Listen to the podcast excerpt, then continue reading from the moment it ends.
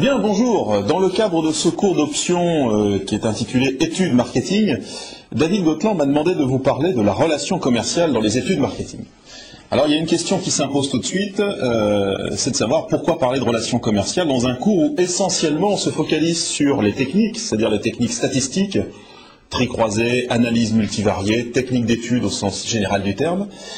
Eh bien, pour répondre à cette question sur l'utilité du cours, moi-même, je vais vous poser deux questions. Euh, quelle serait l'utilité d'une étude qui ne répondrait pas aux besoins du client? Première question.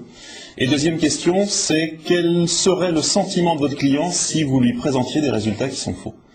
Eh bien, je crois que ces deux questions, elles justifient que l'on s'intéresse un peu plus au côté commercial du métier de chargé d'études, sachant que vous allez surtout travailler dans ce cours sur la partie technique de ce métier. Alors pour euh, discuter de ces choses, on va procéder de la façon suivante.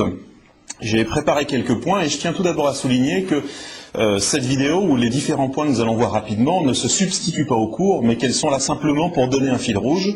Et on va pouvoir rediscuter et travailler sur des, exercices euh, autour des différents points que je vais citer au cours des séances de face à face, enfin organisées en face à face. Alors, euh, comment organiser cette euh, présentation vidéo? Eh Bien d'abord, je vais vous présenter quelques exemples qui montrent l'intérêt de se préoccuper de la relation commerciale dans les études marketing. Ensuite, eh on va s'intéresser au moment de vérité, comme on les appelle, de la relation entre le chargé d'études et puis son client, de façon à, voir à quel moment cette relation commerciale est déterminante. Et on verra qu'il y a trois grands moments qui, à notre avis, sont clés, même si l'ensemble de la relation, bien entendu, est importante. On s'intéressera par la suite à quelques points précis, analyser les besoins d'études, rédiger une proposition d'étude, et puis le dernier point, présenter des résultats d'études. Mais commençons par le premier point, quelques exemples pour commencer. Alors le premier, le premier exemple, d'ailleurs tous les exemples sont des exemples vécus, euh, est l'exemple suivant. Euh, cet exemple s'appelle le syndrome du junior. Alors c'est quelque chose que l'on constate souvent, notamment lorsque l'on travaille avec euh, des, étudiants de première année d'école de commerce, de deuxième année, qui sont en junior entreprise et qui sont confrontés à leur première relation commerciale. Et dans le cas suivant, on est souvent confronté à la chose suivante. La réponse du chargé d'études, oui, bien entendu, sans problème, ça va se faire, ne vous inquiétez pas, nous avons la technique pour, nous serons à l'heure, il n'y a aucun souci, sachant que la question du client, et c'est du vécu, euh, ça a eu lieu il y a deux ans euh, dans l'équipe junior entreprise, la demande du client était tout simplement de tester, de faire évaluer à un groupe de consommateurs 60 produits dans une table ronde qui aurait une durée d'une heure et demie. Alors, qu'est-ce que euh, cet exemple est euh, loin de moi l'idée de me moquer des gens de la junior entreprise, puisque euh, toutes les études qui sont faites sont, sont faites sérieusement. Simplement, on insiste ici sur un point c'est qu'il est important d'une part de comprendre les besoins du client et d'autre part d'être force de proposition face à ses besoins. Car on voit bien à travers l'exemple ici qu'il est absolument irréaliste de pouvoir faire évaluer 60 produits en 1h30 dans une table ronde par une douzaine de consommateurs. D'accord? Donc retenez déjà ça, comprendre les besoins du client et être force de proposition face à ce client dans le domaine des études. Deuxième exemple vécu, c'est ce qu'on a appelé tir croisé chez le client. Bah écoutez, c'est tout simplement, et j'ai mis ici euh, la photo d'un excellent film des tontons flingueurs, euh, où euh, très simplement toutes les personnes sont amies au début, et puis finalement, au fur et à mesure de l'avancée du film, il y a de plus en plus de massacres, tout le monde s'entretue, enfin bref, c'est un film comique des années 60, mais qui est assez révélateur d'une situation qu'on peut vivre parfois chez le client, où lorsque vous présentez les résultats, soudainement vous sentez des tensions euh, de la part du client, et notamment parce que les clients, lorsque vous présentez les résultats, n'ont pas l'impression, que vous répondez aux questions qu'initialement ils avaient posées. D'accord? Et, très rapidement, ça peut monter en épingle quand vous dites, ben, par exemple, ce test publicitaire est excellent puisque euh, il permet euh, de générer une notoriété très forte de la marque. Et qu'en face le client vous dit, ben, moi la notoriété je m'en moque, ce qui m'intéresse c'est de savoir si le produit va être acheté on sent bien qu'il y a un décalage dans le discours, ce qui montre qu'il y a quelque part une absence de compréhension des besoins du client, ou peut-être un changement d'objectif dans la tête du client entre le moment où il vous a commandé l'étude et le moment où vous lui présentez les résultats. Alors, implication concrète, bon, on le verra tout à l'heure, le briefing, c'est un document que l'on remplit, que l'on fait signer au client, dans lequel on va noter tous les objectifs qu'il vous demande euh, d'atteindre et toutes les questions auxquelles il euh, aimerait avoir des réponses. Dernier exemple, un petit exemple sur la présentation des résultats. Alors ça, ça a été lu dans un journal de bord d'une compagnie aérienne, hein, dont vous voyez le, nom là sur l'écran. Et il y avait quelque chose d'assez amusant qui était marqué. C'était un document qui faisait la, promotion de la régularité de la compagnie aérienne et donc des retards qu'il pouvait rencontrer. Et donc on voit la chose suivante, eh le nombre d'avions dont le départ ont lieu à l'heure, là je me, permets de lire, British Airways 70%, EasyJet 68%, Air France 65%. Donc visiblement cette compagnie aérienne a une très bonne euh, régularité et un très très grand nombre d'avions qui partent à l'heure. Puis le deuxième point, c'est temps moyen de retard euh, pour la compagnie, 25 minutes. Alors, ce qui est assez intéressant, bah, c'est plutôt la question qu'on doit se poser, c'est celle du mode de calcul. Est-ce que les 25 minutes, ce temps moyen, ne prend en compte que les avions qui sont en retard, ou est-ce que c'est le temps moyen, y compris euh, les avions qui ont 0 minutes de retard D'accord? Si tel est le cas, ça veut dire que les avions qui ont du retard ont vraiment beaucoup plus de retard que la durée moyenne de 25 minutes. Pourquoi je vous parle de cet exemple? Bah, Tout simplement pour vous montrer qu'on peut très vite dans la présentation des résultats, biaiser la réalité ou induire des clients ou des auditeurs en erreur. D'où une très grande vigilance à apporter également sur la structure des présentations. Ce qui va nous amener, dans un deuxième temps, d'accord, à finalement faire le point des différents moments de vérité euh, dans la relation entre un client, entre un chargé d'études et son client. Alors quels sont ces moments de vérité? Bien, je vais les exprimer à travers ce qu'on appelle la courbe du S inversé de la réalisation d'une étude de marché, qui commence généralement par la demande d'un client ou par un appel d'offres. Un appel d'offres, c'est une demande qui est émise de façon formelle, euh, par exemple dans un journal officiel. On apprend qu'il y a une étude à réaliser. Mais prenons simplement le cas de la demande d'un client. Suite à ça, qu'est-ce qui va être réalisé de votre part, de la part du chargé d'études? Une analyse des besoins d'études, une reformulation des besoins, donc une écoute du client. Bien entendu, de cette écoute, vous allez devoir définir la problématique de l'étude. La problématique de l'étude, c'est généralement, et dit autrement, la problématique marketing à laquelle doit répondre l'étude. Notre problématique est de savoir, par exemple, euh, comment relancer tel ou tel produit, savoir quelle campagne de publicité choisir. Voilà des exemples de problématiques. De la problématique découlent des objectifs, très clairement d'étude, Puisqu'il s'agit de définir quelle pub on va choisir, nos objectifs seront de, par exemple, donner euh, les niveaux de notoriété, de classifier les publicités en fonction de leur intérêt auprès des consommateurs, etc. De là découle le choix méthodologique. Va-t-on faire une étude quantitative, euh, postale, en face à face, par téléphone? Combien de personnes interrogées? Quelle est la taille de l'échantillon? Bref, tous les éléments qui sont au cœur de cet électif et que vous avez vus euh, dans les cours spécialisés à cet effet. Une fois que l'on a fait ça, ben, on va passer là à la vraie phase terrain, analyse des informations préexistantes. Exemple, si une étude a déjà été faite sur le même sujet, peut-être qu'on va reprendre le même questionnaire. On gagne du temps, ça permet de comparer les résultats, d'où l'intérêt de se poser la question des informations existantes. Et puis une fois qu'on a fait ça, ben, on passe dans la conception des outils. On crée le questionnaire qui va nous servir à faire le recueil quantitatif.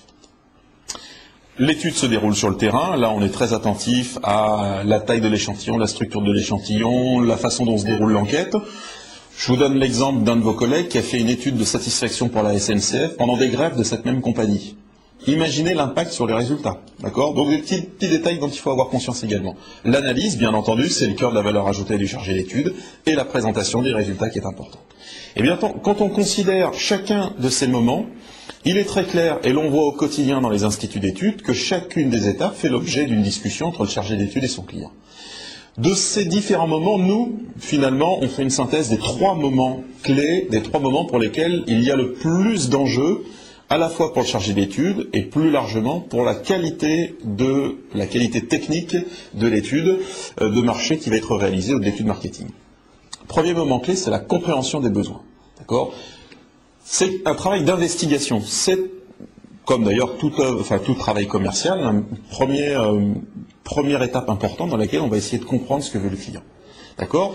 Alors, on verra un petit peu plus tard que généralement, l'outil qui va nous aider pour ça, c'est le briefing. Deuxième étape, c'est la reformulation des besoins d'études. Elle est importante pour deux raisons. D'une part, parce qu'elle va euh, assurer le client que vous avez bien compris ses besoins, et puis d'autre part, parce que sur la base de cette reformulation, vous allez construire la proposition d'étude, qui est un document contractuel et qui va vous engager dans la réalisation d'études. Et puis le dernier point, bien entendu, qui est important, c'est la restitution des résultats. Parce que c'est un petit peu le moment où vous allez transférer les informations que vous avez collectées au client qui vous a payé pour ça. Et on va s'apercevoir qu'il y a un certain nombre de dangers euh, qui sont liés à ces présentations ou au rapport d'études que vous allez rédiger par la suite. Alors, analyser les besoins d'études, très classiquement, une question qui vient souvent et qu'on entend par exemple souvent de la part des clients de junior entreprise, j'ai besoin d'une étude de marché. Alors si vous ne reformulez pas, ben, vous allez prévoir l'étude de marché complète et vous allez rédiger une proposition dans laquelle vous allez mettre l'étude une étude consommateur, une étude distributeur, une étude concurrence, une étude de la législation, une étude macroéconomique, une étude de tout ce que vous voulez, qui va euh, générer un budget de plusieurs centaines de milliers d'euros. Le va vous dire ah mais non, c'était pas ça pour moi une étude de marché, c'est juste interroger une centaine de distributeurs, point, parce qu'il y a tel et tel besoin. Bien, si vous en arrivez à ce stade, c'est que vous avez mal fait votre travail d'analyse des besoins commerciaux, d'analyse des besoins d'études, pardon.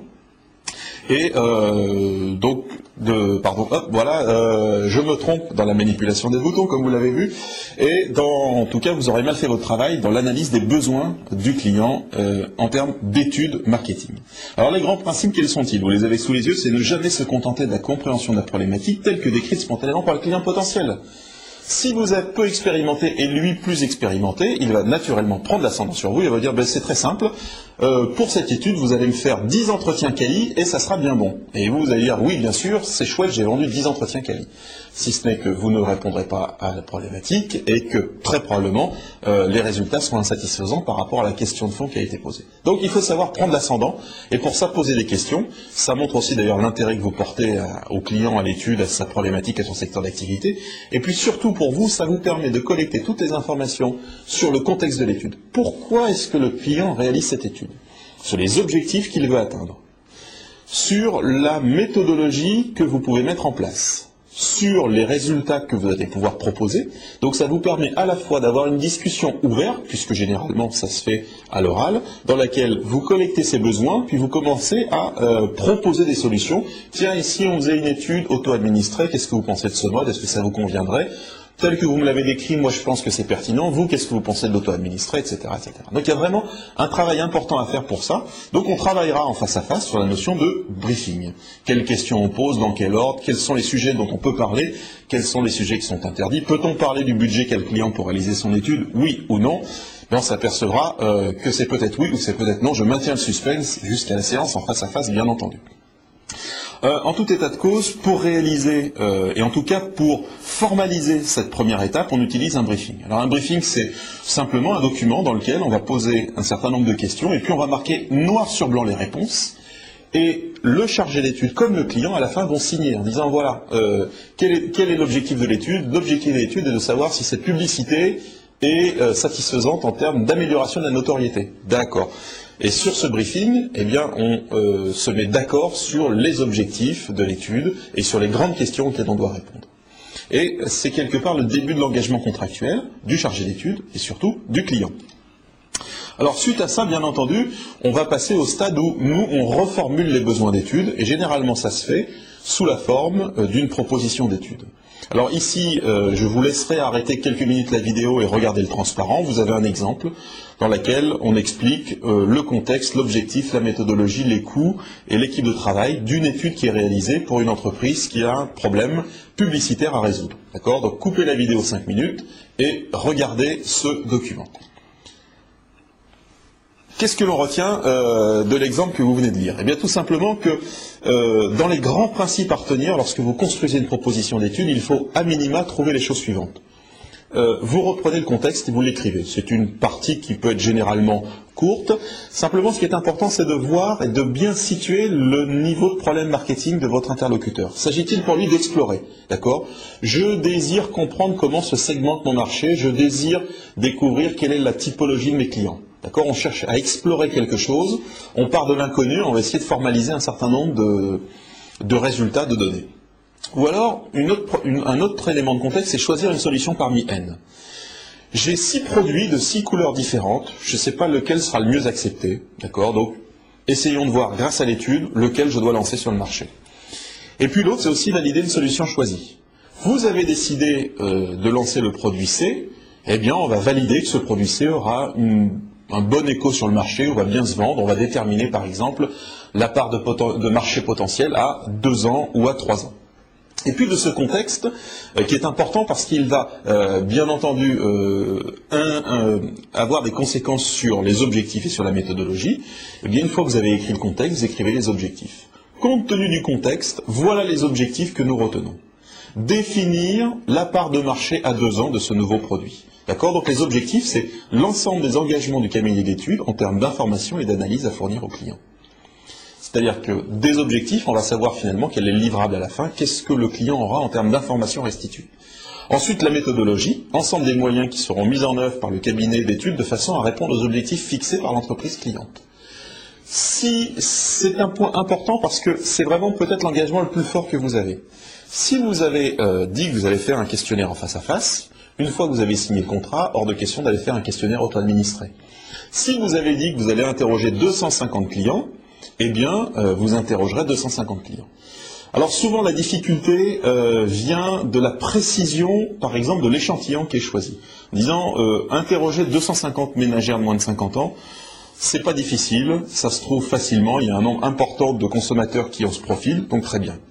Maintenant, pouvoir interroger 250 personnes cadres de plus de 40 ans, travaillant dans le secteur des télécoms, possédant tel modèle d'appareil téléphone mobile, on s'aperçoit tout de suite qu'on aura beaucoup plus de mal à le trouver. Donc pour le chargé d'études, ça veut dire un coût supplémentaire, du temps supplémentaire. Donc tout ça doit être retranscrit dans les éléments suivants, coût et délai. Alors les coûts, généralement, on s'arrange pour distinguer deux choses. Le coût de la prestation et puis le coût des frais. Euh, enfin, les, frais, par exemple, les frais de déplacement des enquêteurs, euh, si on interroge des consommateurs, nous allons peut-être leur offrir des places de cinéma, il faut bien que quelqu'un les paye, donc on les inclut dans le budget d'études. Puis il y a certaines études dans le domaine médical, par exemple, quand on rencontre des médecins, certains parfois souhaitent être, rémunérés comme s'ils faisaient une consultation. Bien dans ce cas-là, il y a également un coût qu'il faut prévoir. C'est une pratique de marché, il faut le savoir, mais il ne faut pas l'oublier dans sa proposition parce qu'après, sinon, bien le coût, euh, il est pour vous. Enfin, le délai. Dans les délais, soyez très vigilants à éviter à proposer des délais hors période de vacances scolaires et hors période de fête. Si vous faites une proposition au mois de juillet, euh, qu'on vous promettez un délai de réalisation de un mois, c'est-à-dire que le terrain aura lieu au mois d'août, ce qui est une stupidité absolue, puisque au mois d'août, euh, les gens partent en vacances, la fréquentation des villes n'est plus celle des habitants habituels, etc., etc. Donc vous biaisez les résultats. Donc il faut proposer systématiquement de commencer l'étude en septembre. Ça fait partie des quelques petites astuces à euh, mettre en œuvre. Alors cette proposition d'étude, vous l'avez comprise, elle se, euh, elle se, distingue généralement de cinq parties qu'on a décrites et que je ne vais pas reprendre maintenant. Euh, juste petite précision, d'expérience, une proposition d'étude, ça peut faire 4 pages, comme ça peut faire 100, 150, 200 pages. ça dépend de la complexité des attentes des clients. Lorsque, par exemple, vous répondez à un appel d'offres de la Commission européenne, qui vous demande de faire une étude, on sait déjà qu'il y a à peu près 50 euh, ou 60 pages d'annexes administratives, financières, qui montrent que votre entreprise, euh, votre institut d'études n'est pas en faillite, que vous euh, n'êtes pas en redressement judiciaire ou je ne sais pas quoi.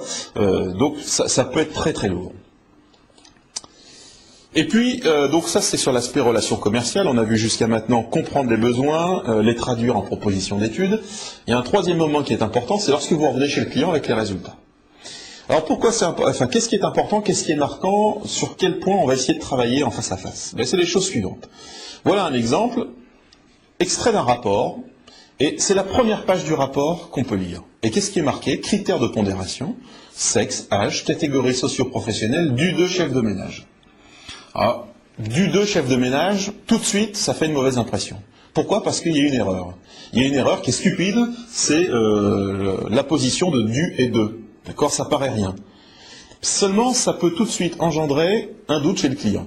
D'accord? Si, ils ont, si euh, l'institut n'a pas relu son rapport, s'ils sont allés un peu vite, et s'il y a déjà une erreur à la première page, je vous raconte pas ce que ça va être quand on va aborder les chiffres. D'accord? Donc, méfiance. On voit tout de suite que c'est un moment où votre travail peut être très rapidement mis en cause, et vous aurez peut-être fait l'étude la plus sérieuse du monde s'il y a déjà 10 fautes sur la première page, ou s'il y a une erreur de chiffre, tout de suite, croyez en l'expérience, euh, vous allez être en difficulté. Alors il y a un autre exemple, je continue. Donc euh, un, extrait du rapport, un moment qui dit comme pour de nombreux sondages en matière de comportement d'hygiène, etc., etc. Les Français sont 99% à déclarer se nettoyer régulièrement les oreilles. Et juste après, il nous montre le tableau. Et régulièrement, en fait, les 99%, c'est tous les jours, plusieurs fois par semaine, une fois par semaine, plusieurs fois par mois, une fois par mois, moins souvent, rarement, jamais. Alors par exemple, ils intègrent le rarement ou le jamais dans euh, les 99% de régulièrement. Excusez-moi, mais il y a euh, probablement une erreur entre le régulièrement et puis le détail des fréquences qui est donné. Alors simplement, c'est quoi? C'est un commentaire qui a été écrit par le chargé d'études, dont on peut euh, s'interroger de la, comment de la pertinence lorsqu'on voit les chiffres qui sont juste en dessous. Et ça, c'est une petite somme de problèmes qui peuvent vite mettre en doute euh, le client et qui peuvent le faire douter par rapport à la qualité de l'étude, la qualité de l'analyse qui a été faite. Et donc, ça peut générer tout de suite un, doute. Alors, puisqu'on parle des doutes, euh, pour les grands principes, j'ai décidé de vous présenter les grands principes pour saboter une présentation. Au moins, euh, vous, en aurez conscience et bien entendu, on essaiera d'apprendre à les éviter. Alors, arriver, saboter une présentation, c'est arriver en retard, par exemple. Euh, c'est-à-dire quelque chose qui n'arrive jamais d'ailleurs hein, chez les étudiants ou même euh, chez nous. Arriver en retard, euh, quand vous rentrez dans une salle où le directeur marketing, les chefs de produits, la direction générale est déjà là et vous attend, croyez-moi, ça peut créer quelques soucis. Puis tout de suite, ça met une mauvaise ambiance pour la présentation. Et sans, avant même d'avoir commencé, vous pouvez vous retrouver en position de faiblesse. Donc c'est un petit peu gênant.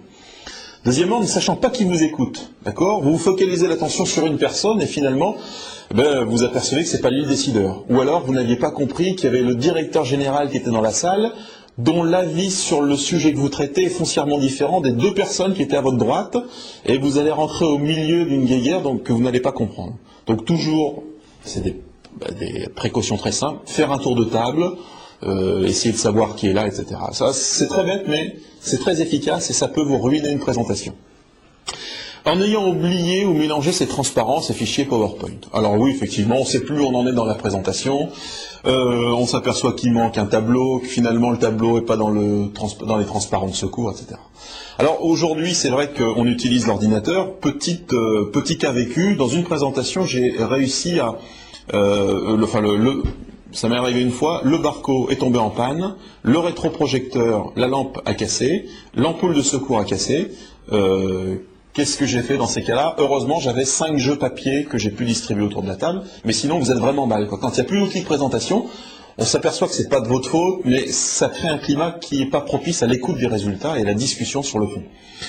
En détaillant longuement la méthodologie. Alors ça, c'est un point qu'on retrouve souvent, c'est euh, le chargé d'études se protège tellement derrière la technique qu'il en devient laborieux. C'est-à-dire qu'il passe du temps à justifier l'échantillonnage, la méthodologie, Or, soyons à peu près convaincus que le client, dans la mesure où il a accepté avant la méthodologie, euh, certes peut euh, vouloir revoir les cinq ou six points clés, mais ce n'est pas la peine d'y passer un quart d'heure. Passons vite au résultat. C'est ça qui l'intéresse, ce sont les, éléments d'analyse de ces problématiques. Autre point, le cinquième, commencer par présenter des résultats faux ou laisser planer un doute. Euh, alors le doute, généralement, il peut venir de Toto qui ne ferait pas 100%. Euh, exemple, donc euh, dans cet échantillon, il y avait euh, des, moins de 30, des moins de 30 ans, des 30 ans et plus, des 30 ans à 50 ans, des 50 ans et plus, autres. D'accord Et on s'aperçoit quand on fait la somme que ça fait 101%. On va vous dire, mais pourquoi ça fait 101% Il y a une erreur statistique, hein, une erreur de fichier informatique. Non, c'est simplement souvent des arrondis. Donc arrangez-vous, vous, lorsque vous présentez les résultats, à arrondir et en recalculant, à vous assurer que la somme sur vos transparents fait 100%. Autre grand problème que l'on rencontre chez les chargés d'études de débutants, c'est euh, se rassurer avec des chiffres.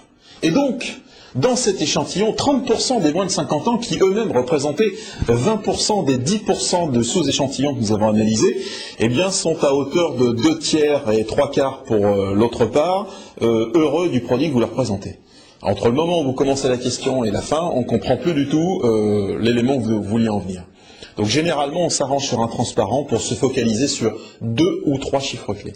S'il n'y avait que deux ou trois choses à retenir, voilà celles qu'il faudrait retenir. Évitez plus, euh, de chiffres euh, parce que vous allez être en difficulté. Euh, d'autres grands principes, évitez d'adopter un ton professoral. En arrivant autour de la table et dire écoutez, je vais vous expliquer ce qui se passe sur votre marché, c'est pas compliqué. Je suis un très grand chargé d'études et euh, je vais euh, bien entendu vous euh, révéler les causes de l'échec de votre produit. évitez d'être trop distant des gens, trop professoral, mais arrêtez-vous souvent, demandez s'il y a un accord qui a été fait, s'il y a un accord sur les résultats, comment on peut expliquer les différences, est-ce que tout le monde suit bien, est-ce qu'il n'y a pas de problème particulier, etc. Mais Quand on parle de ton professoral, on parle de ton très académique, euh, ou alors penser à des personnes qui sont parfois impertinentes, qui pendant une heure parlent sans s'arrêter. Euh, c'est bon, j'en suis qu'à 24 minutes pour l'instant, donc je ne fais pas partie de cette catégorie, vous l'avez bien compris. Euh, autre moyen de saboter une présentation, confondre son avis personnel et résultats d'études. Oui, alors 30% des gens n'aiment pas votre produit, ben, ça m'étonne pas, parce que moi je l'ai essayé vraiment quand j'ai ouvert le paquet, il est tombé par terre, donc c'est vrai que vous devriez avoir votre packaging. Alors ça, généralement, ce sont des points qui sont absolument inintéressants et sur lesquels on ne vous demande pas votre avis. Vous, votre avis, c'est, votre rôle, c'est la neutralité, c'est de présenter des résultats, de euh, retranscrire l'opinion des gens qui ont été interrogés dans l'échantillon. C'est pas de donner votre opinion, sauf si on vous la demande, bien entendu. Euh, neuvième point, en n'ayant pas organisé sa présentation à partir des spécificités des décisions à prendre. Oui, généralement, c'était l'exemple du début. Euh, si vous venez ici pour parler de la notoriété de la marque, c'est pas la peine de parler pendant trois heures de l'image et puis pendant cinq minutes de la notoriété. Ayez toujours en tête les objectifs de l'étude et construisez votre présentation par rapport à ces objectifs. Adoptez un ton et un style de présentation décalé. Euh, oui, c'est très vrai. Il y a certaines entreprises, par exemple, où euh, le costume et la cravate sont de rigueur. Dans ces cas-là, mieux vaut être habillé de la même façon. Dans d'autres entreprises, ça peut être quasiment un facteur de rejet. Donc toujours euh, rentrer en communication, c'est aussi euh, par le verbe, par la tenue, euh, par les valeurs, et eh bien s'adapter aux, besoins du client, au ton du client. En présentant des transparents comprenant des fautes d'orthographe ou axés sur la forme plus que sur le fond. Alors parfois il y a un chiffre et puis il y a du flash de partout autour, ça clignote, il y a des petits Pères Noël qui apparaissent, etc. Honnêtement, c'est pas ce qu'on vous demande. Certes, la forme c'est une qualité importante, n'est pas la peine d'en mettre trop. Euh, il y a quelques règles à respecter qu'on verra également. Et puis, euh, le douzième point, c'est considérer en entrant dans la pièce avant le début de la présentation que c'est gagné d'avance. Parce que du fait des onze points précédents, notamment les premiers, une présentation peut très vite devenir un calvaire et peut très vite devenir un échec, alors qu'au départ, il n'y avait aucune raison pour que ça se passe mal. D'accord? Donc soyez très vigilants. On reverra des exemples, on va travailler sur des problématiques euh, très particulières qui peuvent vite vous amener à euh, être en difficulté. Donc je reprends les trois points clés qu'on va travailler dans les séances face à face. L'analyse des besoins du client en termes d'études, savoir les transformer, les traduire en propositions d'études, et puis lorsqu'on a fait l'étude, eh bien savoir présenter les résultats. Voilà, ben je vous remercie pour votre attention et je vous souhaite un bon cours. Merci.